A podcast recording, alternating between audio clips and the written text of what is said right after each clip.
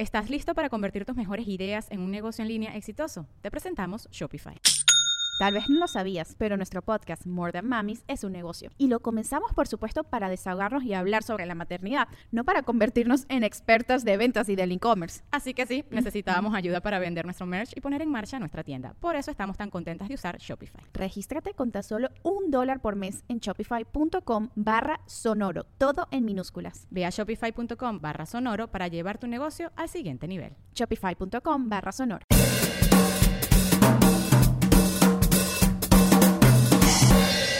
Si estás escuchando o viendo este clip es porque no estás suscrito a mi Patreon. Si quieres disfrutar de este episodio completo, suscríbete en patreon.com slash bla bla bla podcast. Pero mientras tanto, disfruta de este fragmento.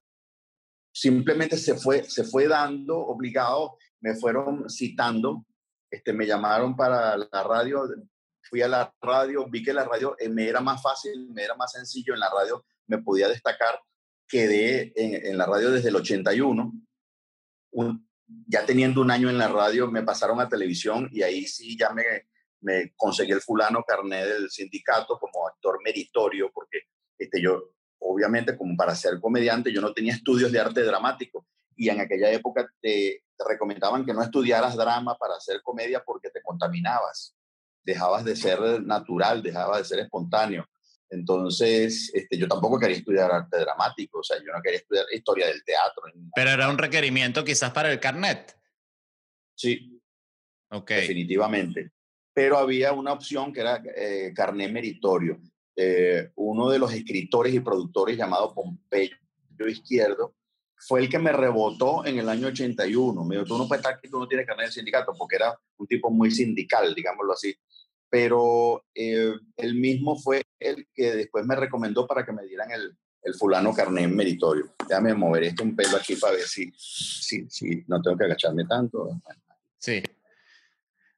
Mira, ajá, entonces eso, lo, de nuevo, volviendo a, la, a, lo de por qué te rebotaban esos primeros sketches que grabaste.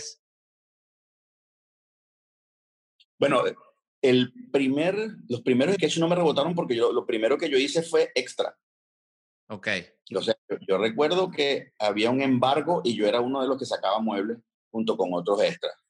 Eh, me dieron en, en, vestuario una braga de, de, trabajo beige y con eso fue, eso fue lo primero que yo hice en televisión. Me encantaría encontrarlo, ¿no?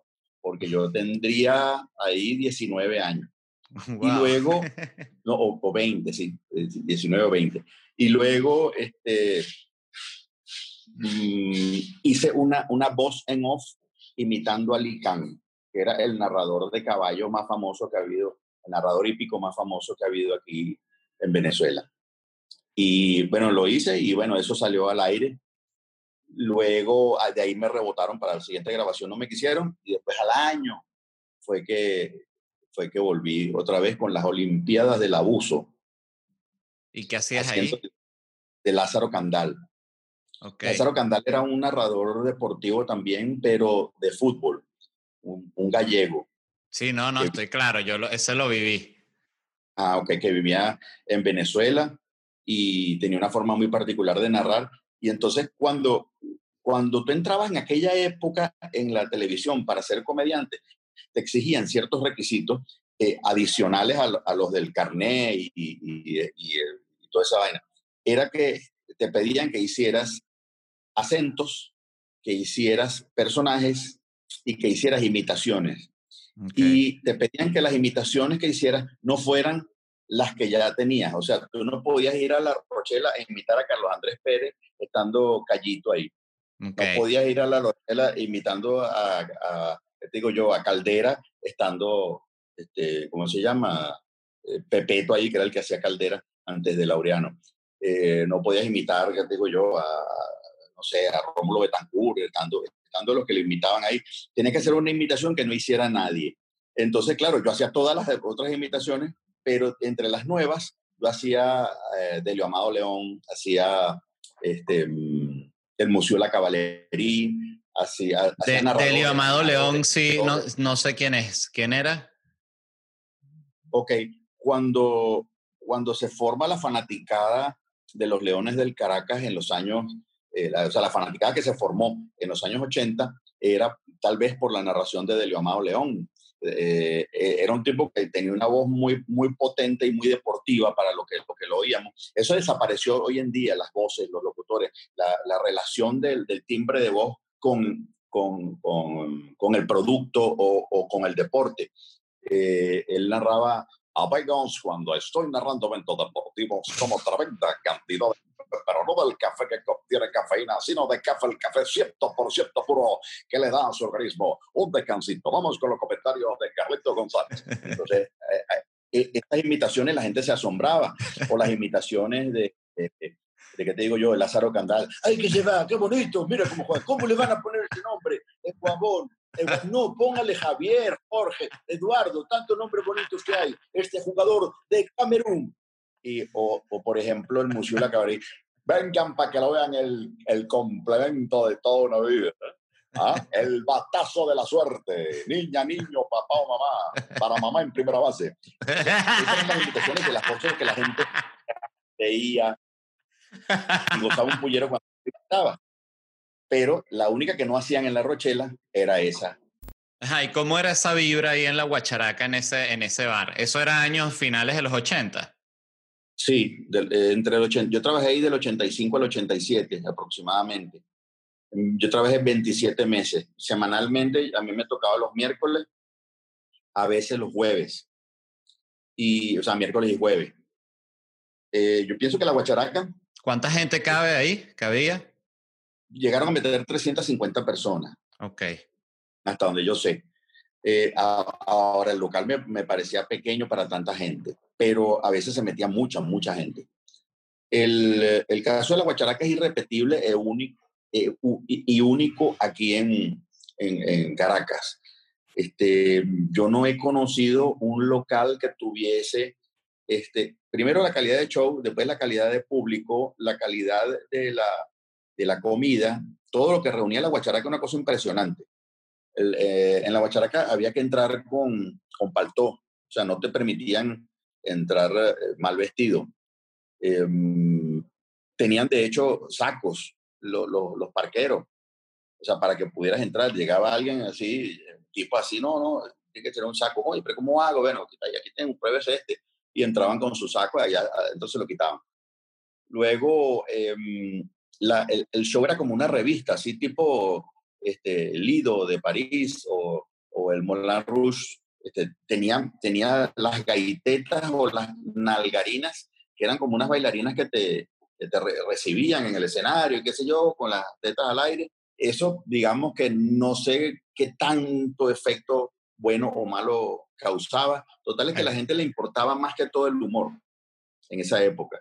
Eh, se subía el conde del Guácharo, se subía Callito Aponte, se subía Luis Rivas, Claudio Nazoa, Simón Díaz llegó a subirse, este, obviamente, eh, después estuvo Laureano, Bólido, estuve yo, estuvo, eh, bueno, hubo una gran cantidad de comediantes, por supuesto Carlos Donoso y su muñeco, y, pero el espectáculo era extraordinario, o sea, la gente se estaba como acostumbrando a empezar a pagar por ver espectáculos. Aunque no se cobraba entrada, eh, el consumo era costoso.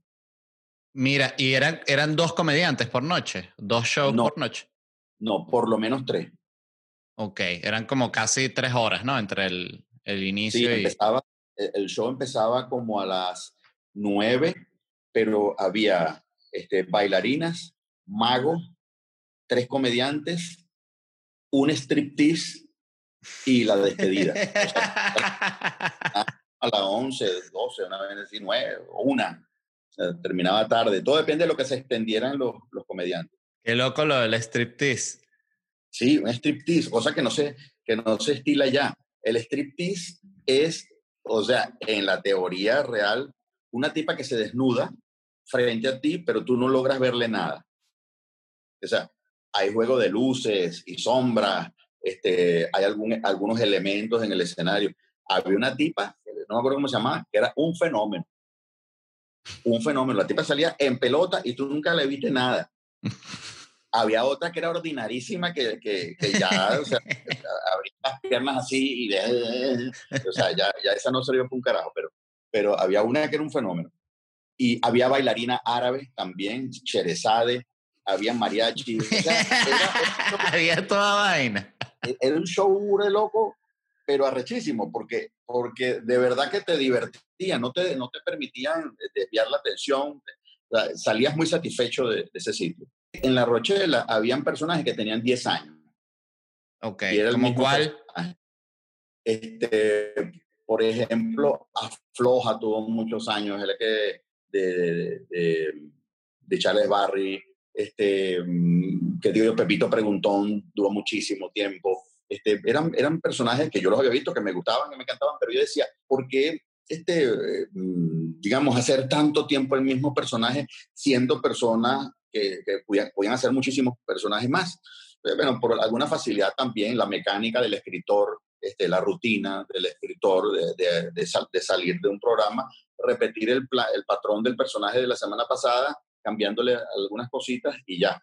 Pero si nosotros lográbamos cambiar de personaje, íbamos a poner a, a la gente a pensar, a los, a los a toda la gente de producción, utileros, vestuaristas, maquilladores, y, lo logramos. Los Jordan, los, los operó, todo, todo eso cambió, eh, digamos, la forma de ver el humor en Venezuela televisivo en los años 90.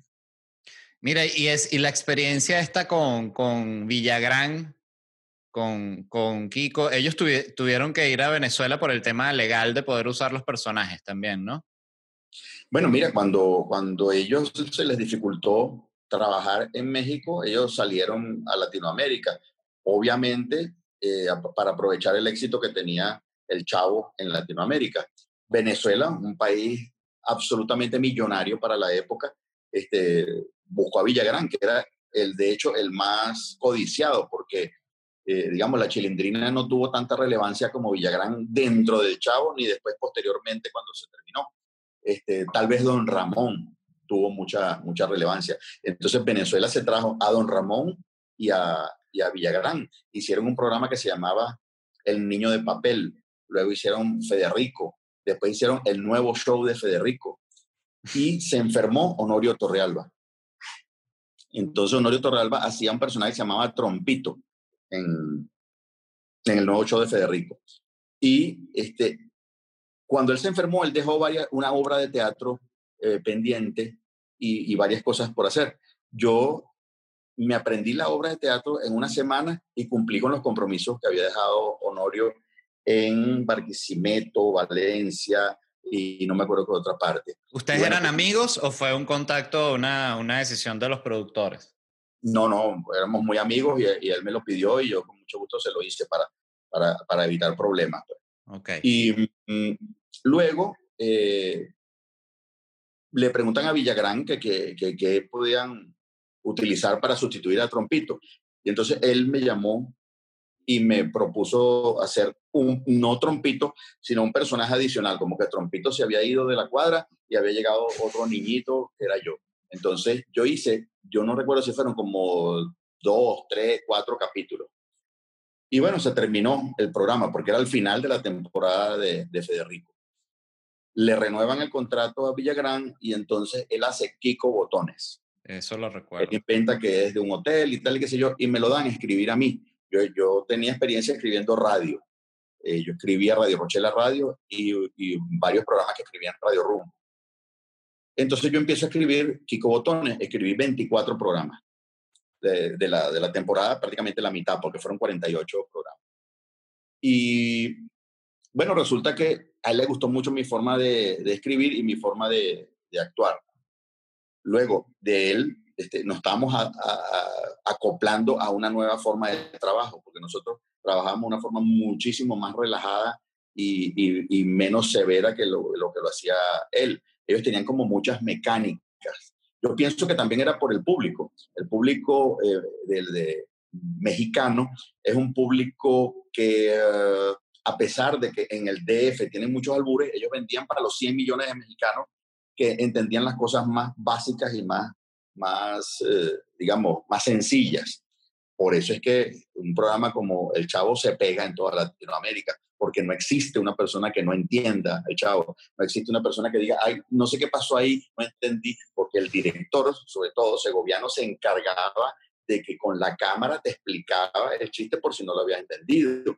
Y la reacción era a cámara del agraviado y las risas eran obligadas en el momento, o sea, no había forma que no entendiera el, el chavo. Entonces me acostumbré a trabajar con, con, Kiko, después hicimos 24 programas más con otro escritor llamado Tirso Pérez León, y bueno, chévere, me fue, me fue chévere con él. ¿Y cómo era la vibra de él? O sea, eh, ¿compartieron solo en set o llegaste a compartir con él así de tomarse unos tragos y hablar?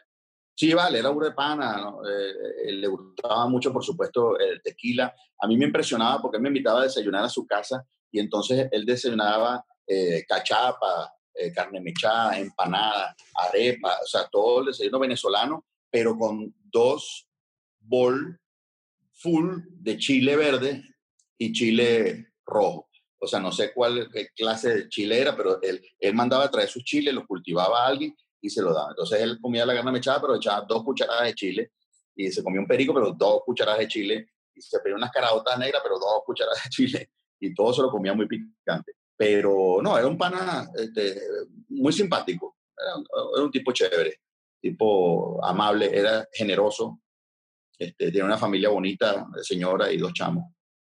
Ya. ¿Y don Ramón lo conociste también? No, lo vi, lo saludé, pero no lo conocí como a Kiko, como a, como a Carlos, no lo conocí. Este, un tipo muy educado, muy, muy protocolar, fuera de cámara, don Ramón. Después salieron los piratas estos de la autopista y vendieron Emilio Lovera en Maracaibo, Emilio Lovera no sé dónde, Emilio Lovera en Puerto Ordaz, Emilio Lovera en contra de fulano, Emilio Lovera a favor de Sutano, Emilio Lovera habla de la piñata, Emilio Lovera habla de no sé, todo eso. Jamás, jamás supe quién fue el que lo grabó. Este, sé de uno que me grabaron en Maracaibo, que era un tipo del sonido. ¿Eso lo vendían en CD o en cassette? En CD. Todo eso fue en CD. Ya. Todo eso fue, y bueno, eh, eh, esa es la ruina para uno porque de, esa fuente de, trabajo y de supervivencia que tuviéramos los artistas venezolanos, si este fuera un pueblo tipo, no sé, Inglaterra, pues este, nosotros estaríamos en, en mejor disposición, en mejor, en mejor situación económica si pudiéramos vivir de nuestra propia creación, de nuestra propia eh, intelectualidad. Pero en Venezuela no se puede porque el venezolano siente que tiene derecho a grabar tu show, a reproducirlo y a venderlo. ¿Y por qué, por qué sientes que, que, es así? Porque evidentemente es un tema que te, que te obsesiona. O sea, mira, a mí me ha pasado esto, la gente se ríe cuando lo cuento, pero en el fondo es burro de serio. Este, yo voy pasando por la autopista y hay una tranca y viene un tipo con un anime y dice Emilio Lovera y el terremoto. Y está mi foto, mi nombre en un coñazo de CD y en un pequeño afiche que tienen ahí. Y entonces yo lo veo y el tipo dice, coño, eres tú, vale. Coño, grabate otra, grabate otra porque está ya caladilla.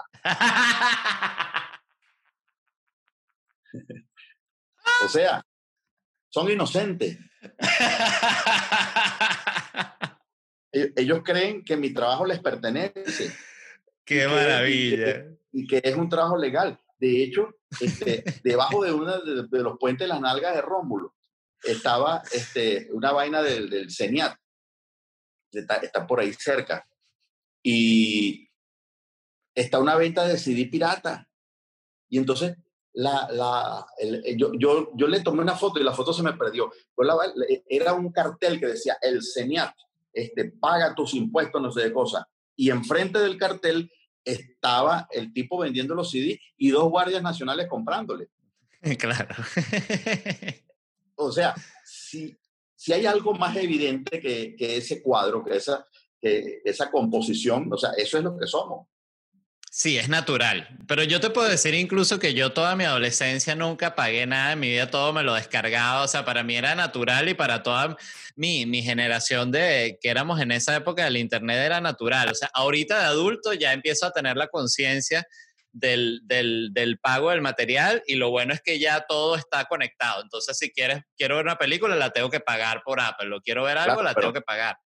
Pero son dos cosas diferentes. O sea, si, si tú tienes una computadora y la, y la computadora te pone al alcance cosas que descargar, si, serías un tonto si pagas. Lo que yo no admito es que tú vayas a un show como sonidista, grabes el espectáculo, lo edites en ti y lo vendas al público. Digamos, eso es un crimen en todas partes del mundo, menos en Venezuela. Sí. Sí, en Venezuela es, exacto, es un derecho que tienen, literalmente. Es un derecho, derecho legal, o sea, y te forman peor. ¿Y por qué no lo voy a grabar? Yo lo puedo grabar. ¿Por qué? Porque yo tengo grabador y yo, yo puedo agarrar tu imagen aquí en este celular. ¿Por qué? Porque este celular es mío. O sea, es lo, lo absurdo de la vaina. Bueno, así es aquí. Entonces uno tiene que, bueno, o te acostumbras, se te olvida, este, no, no, no te puedes quedar en ese pensamiento pegado porque te vuelve loco sea, al principio decía, yo no voy a trabajar más, no voy a trabajar más para estos pendejos. Y después, bueno. Sí, es que va, va, va, va cambiando mucho y, y, y, ahorita la exigencia de contenido, bueno, no es que sea distinta, porque tú estabas en un programa todas las semanas y hacías shows, pero es como que más y más y más y dame, y este ya no, exacto, no para. Pero, pero, es contradictorio, porque la misma persona este, eh, eh, va, te copia tu show, te lo, te lo graba y te lo vende. Y te dice, te estoy dando publicidad. Y dice, no, quien te dio publicidad fui yo. O sea, yo tengo 25 años trabajando y tú estás vendiendo mi, mi producto sin pagarle nada ni al CENIAT ni a mí por los 25 años que yo trabajé. Yo soy el que te da publicidad. Por otra parte, después tú te mueres en la pobreza como artista, te mueres indigente y ese me comentan, oye, qué bola esto habiendo ganado tanta plata. Así mismo. Así es. Sí, hay, hay, mucha menos plata de la que la gente piensa, ¿no? Claro, sí, dentro, del, dentro de la comedia en Venezuela. Primero que Venezuela es un mercado pequeño y es un mercado que está negado a, gastar dinero en eh, otro venezolano. Es, es muy difícil que gaste en otro venezolano. Hay, una anécdota de eh, Andrés López. En la cola para ver a Andrés López había un tipo adelante, coño, mira, está aquí Emilio Lovera, epa, coño, yo te iba a ver a ti. ¿En dónde fue? En el Teatro Santa Rosa. Pero, marico, 50 mil bolos la entrada, coño, qué bola. Y yo le digo, pero aquí, pero aquí estás pagando 170 mil bolos por una entrada. Y el tipo dice, coño, pero es Andrés López, weón.